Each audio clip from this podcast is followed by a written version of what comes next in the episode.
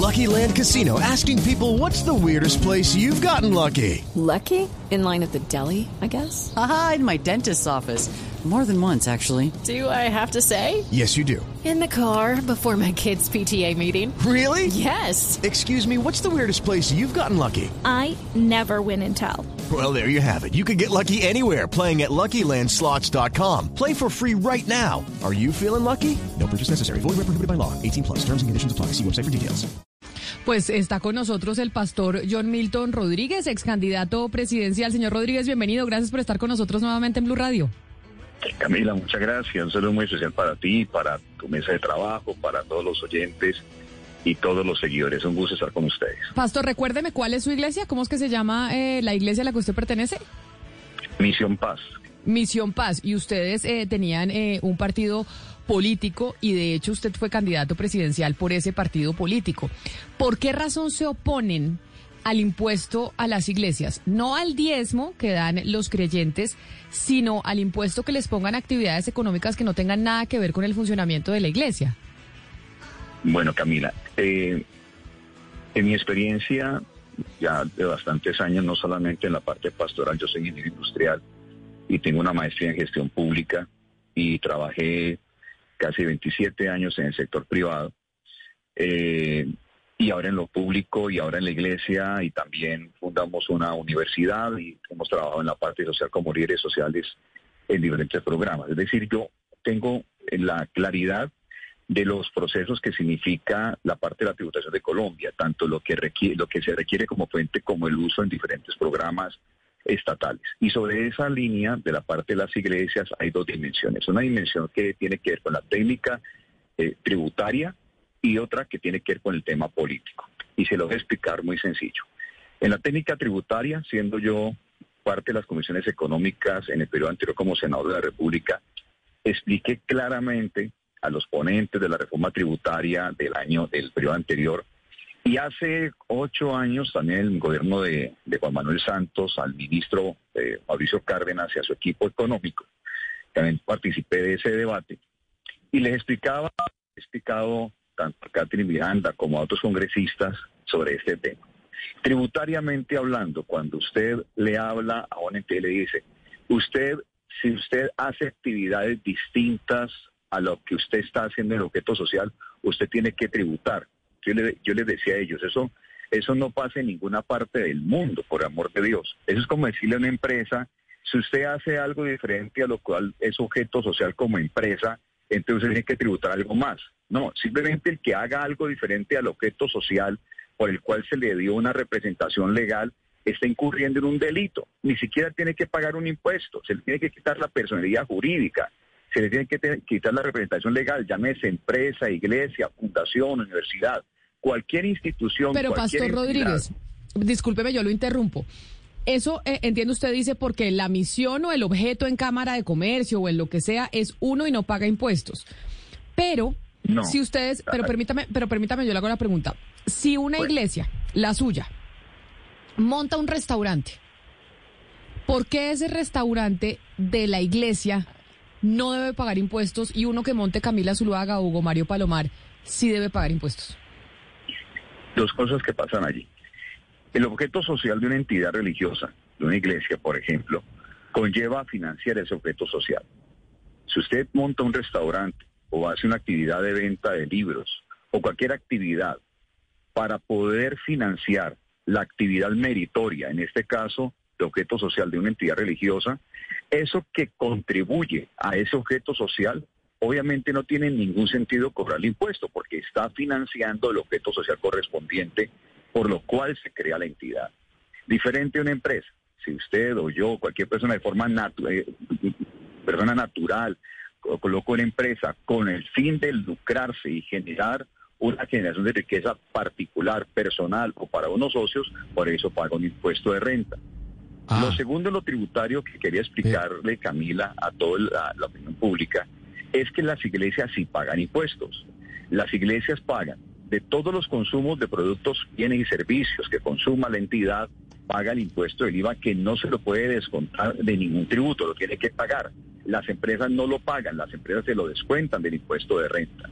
Las iglesias pagan el impuesto para fiscal que es con el cual se sostiene el ICBF y se sostiene el SENA. Los parafiscales tampoco los pagan las empresas, se lo deducen de los impuestos.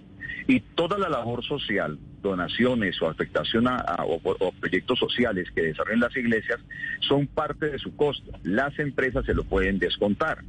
De tal manera que las empresas son responsables de una fuente de ingreso tributario que es el, el impuesto de renta. Y las iglesias, personas naturales, fundaciones y otras entidades sin ánimo de lucro son responsables de otra fuente de ingreso que prácticamente es 50% del ingreso tributario, que es el IVA y los parafiscales. El impuesto Claro, de renta eh, en Colombia constituye el 50% de la fuente tributaria en Colombia y el otro 50% lo constituye el IVA, los parafiscales, de lo cual hacen parte las iglesias o sector interreligioso. Eso es lo eh, tributario. eh, ex senador, ex senador John Milton Rodríguez, eh, claro, lo, lo que pasa, eh, usted lo sabe y todos aquí lo sabemos, es que claro, en Colombia hay iglesias eh, muy grandes, importantes, dedicadas a evangelizar y a hacer una labor social importantísima. Pero también hay iglesias que son un negocio para el pastor o para su líder, que se aprovechan de, de feligreses te- incautos, se aprovechan de la fe. Oiga, pero no, no se puede negar esto, escúcheme. Hay iglesias en este país y en todas partes del mundo que se aprovechan de la fe de las personas para recoger diezmos, para hacer recaudos y para enriquecer a quienes la dirigen. Eh, ¿Cómo se Mario, eso no diferencia eso en- este caso para, tribu- para que unas tributen y otras no? O sea, ¿qui- qui- ¿quién hace la diferencia? Mario. ¿Cómo se distinguen? Poco Mario, eso, eso no lo vas a resolver en una reforma tributaria.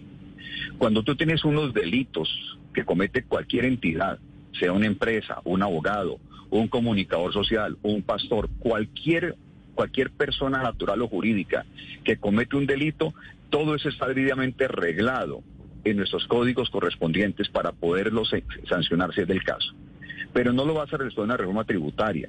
Es como tú decir, entonces cobrémosle más impuestos al abogado o al comunicador o al ingeniero que está haciendo uso indebido de su representación legal de la empresa que tiene establecida, por ejemplo. Eso sería absolutamente absurdo en una reforma tributaria.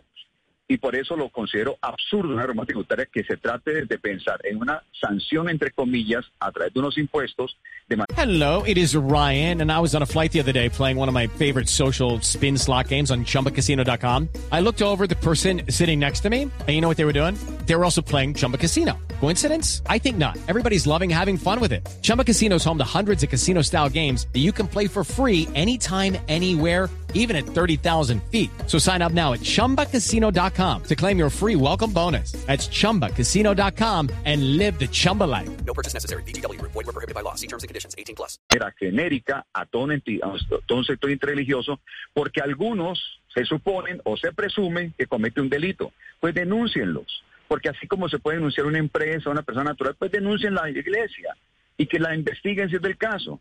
Pero no pueden vía una reforma tributaria tratar de castigar eh, a través de impuestos la supuesta comisión de delitos. Eso no se hace. Y ahí aparece una parte tributaria, que ya le expliqué, y déjeme le explico la parte política. ¿Qué es lo que está pasando realmente en esto? En esto el progresismo le está cobrando al sector interreligioso el que por fin hayan salido de las cuatro paredes y diferentes representantes en Colombia hayamos tenido, voy a la- la expresión, la valentía de poder ser parte de las decisiones de este país. Un país que tiene que tomar esta de- de- participación de Pero- todos los sectores para tomar decisiones. Entonces, nos están cobrando eso y le están disimulando con un tema tributario y a través de lo que hay eso es una persecución religiosa y una persecución política y sobre todo un linchamiento social aprovechando su lugar de poder de diferentes congresistas y eso es lo que también no se puede permitir. Eh, eh, ex senador Rodríguez, lo, lo invito a que dejemos el lado político de un lado. Sé que existe y siempre en el Congreso existirá, pero hablemos solamente de tema técnico y tributario. Entonces, los, los oyentes y yo lo seguimos. Usted nos dice, bueno, es que, como decía Camila, si esta iglesia tiene un restaurante, una peluquería y diferentes actividades, todas esas ganancias van a contribuir al objeto social que es o religioso o altruista o como quiera llamarle y no para beneficios personales. Pero usted cómo asegura, y no sé si me puede admitir, que puede haber acá un hueco y una trampa en la que no digo usted, pero otras personas utilicen esa excusa y haya un hueco tributario para tener peluquería, restaurantes, almacenes y hacer trucos contables para una parte hacer gasto de la iglesia y otra parte que sean beneficios para la familia y beneficios personales. Eso es un truco La- tributario que usted no- nos tiene que aceptar al aire que existe, senador Rodríguez. Mire, trucos tributarios puede cometer todas las empresas de todos los sectores. Y por eso eh, tenemos establecido una Dirección Nacional de Impuestos que tiene un, que ahorita se fortalece mucho más, con unos elementos de inspección y vigilancia. Eso es otro escenario completamente diferente. Pero tú no arreglas los problemas tributarios a través de una sanción tributaria, sino a través de una acción tributaria de los entes correspondientes de vigilancia que para eso están contratados los servidores públicos o funcionarios de la DIAN para esos pro- propósitos. Lo que estoy tratando de señalar es que la técnica tributaria no se está respetando aquí. De hecho, como está establecido el artículo 15 y los dos parágrafos, es violatorio del derecho de libertad religiosa en Colombia. Eso se cae en la Corte Constitucional de llegar a pasar. Y por esa razón es que cuando ya lo ideológico eh, y lo y digamos las pasiones ideológicas superan la técnica y superan la parte eh, del estatuto tributario, se cometen ese tipo de defectos. Pero, ex senador Rodríguez, usted, usted Señora. dice que acá hay una persecución política, que acá hay una intención Total. del progresismo de castigarlos y menciona Total. que cuando se pasa, cuando se concentra en el tema político y no en la parte técnica se cometen este tipo de equivocaciones. Pero también quienes están proponiendo ese impuesto a las iglesias, no al diezmo, porque claramente eso va en contra del concordato, sino a las actividades comerciales que nada tengan que ver con la actividad eh, religiosa, pues mencionan que también hay una especie de chantaje de parte de la comunidad cristiana, en donde hay- es conocido, y usted lo sabe muy bien, el caudal electoral que tiene la comunidad cristiana en el país, y cómo a muchos congresistas que les ponen votos en el Congreso de la República, pues les dicen, si usted aprueba ese impuesto, entonces ya les va a perder todos estos votos de parte de las iglesias, y que eso podría también ser una especie de chantaje. Mire, metémonos entonces a la parte política, que yo lo comparto contigo. Eso tiene esos dos ingredientes. La parte técnica tributaria, que en ese sentido, ese artículo es un artículo inconstitucional, es la excepción de la excepción. Eso eh, cualquier abogado eh, sabe y cualquier constitucionalista sabe que ese es un artículo inane y que no tiene ningún sentido, que finalmente tributariamente el valor a tributar va a ser cero. O sea, el efecto tributario económico será cero. En la parte política, ¿qué es lo que está pasando? Están asumiendo que de esa manera se debilita, se genera miedo y temor para que las personas del sector religioso no se les vuelva a ocurrir nunca más participar en los temas políticos de Colombia. Y allí están completamente equivocados porque apenas estamos empezando. Y si apenas estamos empezando es porque vamos a participar con mucha más fuerza cada vez. Por eso hicimos una candidatura presidencial con autonomía e independencia de todos los sectores políticos de este país. Y aquí viene un tema muy importante también, y es que tampoco estamos hoy en día representando solamente el sector interreligioso. Ya hay sectores empresariales, sectores sociales, que se sienten identificados con una política basada en convicciones, en principios y en valores. Entonces, aquí hay un tema y es, el chantaje para mí no existe. Y no existe porque todos los partidos políticos Pero de mire- Colombia saben que la autonomía que estamos tomando en el tema político cada vez es más fuerte y más sólido. Ver a un partido No, pero mire, liberal, senador, ver a un senador. partido conservador, que tiene sus propios caudales y sus propias estructuras políticas de tantos años, de más de 184 años, y que me vengan a mí a decir que se sienten intimidados, chantajeados, que porque estamos hablando de este tema, es, es absolutamente... Pero mire, eh, pastor, pastor. Rodríguez. Pero mire, pastor Rodríguez, mire, eh, uno escucha, por ejemplo, al vocero del Partido Liberal, al doctor Mauricio Gómez Amín, y él dijo claramente, este artículo se hundió en el Senado, pasó en Cámara, hay que hacer conciliación, pero decimos en este momento, dijo el doctor Gómez Amín, que si este artículo es aprobado en conciliación, entonces el Partido Liberal, lo, cambio radical, los, los demás partidos, la U y el Partido Conservador, no respaldan la, la reforma tributaria. Entonces, claro, cuando uno escucha esa declaración de ese tamaño, es porque uno dice, el, es- existe el riesgo de que efectivamente se pueda hundir la reforma tributaria. Si eso no es una presión al Congreso, ¿cómo lo podemos llamar? Si no es un chantaje, Pero, ¿cómo se puede definir eso? ¿Por qué no le preguntas a- al senador Mauricio, a mi colega, eh, si lo dice por chantaje o por convicción? Mire, en la constituyente del año 1991, uno de los partidos que más acompañó el tema de la libertad religiosa, el artículo 19 de la Constitución fue el Partido Liberal. Y el Partido Liberal se ha caracterizado por defender profundamente ese artículo de la Constitución.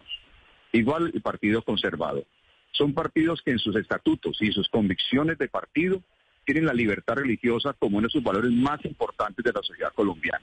Eso no es de ahora, son partidos de más de 184 años en sus elementos de trabajo. Participantes de la Constitución del 91 por plena convicción estatutaria de sus propios partidos. A eso no le podemos llamar chantaje del sector interreligioso. Estamos, tenemos que llamarles convicciones históricas de unos partidos políticos. Pues este punto, este que estamos hablando con el ex senador John Milton Rodríguez, ex candidato presidencial y además pastor de una iglesia, es el que tiene o puede tener enredada la conciliación de la reforma tributaria entre Senado y Cámara. Camilo, usted me permite un minuto decirle algo. Claro. Mire, yo le he compartido, y he compartido con diferentes eh, colegas y de los medios de comunicación, lo siguiente. Si se deja siempre la parte de la pasión ideológica lo que genera al final de la jornada son injusticias. Mire la injusticia que se cometería además de todo. ¿Sabe qué es poner a cumplir los, los parágrafos 1 y parágrafo 2? Como le repito, en la técnica, los que sabemos de la parte tributaria económica, sabemos que el efecto a eso es prácticamente cero. Si usted le pregunta al ministro de, de Hacienda, le va a decir eso, que el efecto finalmente es prácticamente cero. Pero ¿qué no es cero? Ocurre que para lograr hacerlo el parágrafo 1 y parágrafo 2, el 95% de las iglesias que son pequeñas en Colombia, les toca entregar una cantidad de información detalles administrativos minúsculos que es simplemente un desgaste administrativo que en vez de estar apoyando comedores infantiles, estar apoyando personas saliendo de las drogas, les va a tocar dejar de hacer eso para pagar detallados eh, informes contables y administrativos sin ningún tipo de sentido. Y segundo, ¿sabe qué le toca a la, DIAN? Le toca poner muchísima gente para revisar todos esos informes minúsculos que, quisieran solicitar para cumplir esos parágrafos 1 y el parágrafo 2, pero además de eso, la dirección jurídica de la DIAN, el funcionario que desempeña esta dirección, Dios mío, la inseguridad jurídica para ese cargo, porque cualquier aplicación de lo que él haga indicando qué es válido y qué no es válido como algo religioso. Entonces imagine ese pobre hombre identificando eso y la mano de tutelas que se gana el Estado porque simplemente pudo más pasiones ideológicas que la técnica tributaria económica en el país. Sería absolutamente lamentable y descabellado. Por eso estoy seguro que si eso llegase a pasar, en la Corte Constitucional eso cae. Pues, eh, ex senador John Milton Rodríguez, gracias por mostrarnos el punto y la argumentación de por qué razón desde las iglesias están pues presionando o como se quiera decir para que no se pueda eh, conciliar esa reforma tributaria si no se saca el punto del impuesto a las iglesias en su actividad que no tenga nada que ver con, eh, con, la iglesia en particular. Ex senador, mil gracias y, feliz, y feliz día. Camila, gracias por dar ese espacio al, al, debate y al diálogo y como siempre con el profesionalismo que la caracteriza a usted a su equipo. Que Dios les bendiga y muchísimas gracias por la oportunidad. It is Ryan here and I have a question for you. What do you do when you win? Like, are you a fist pumper?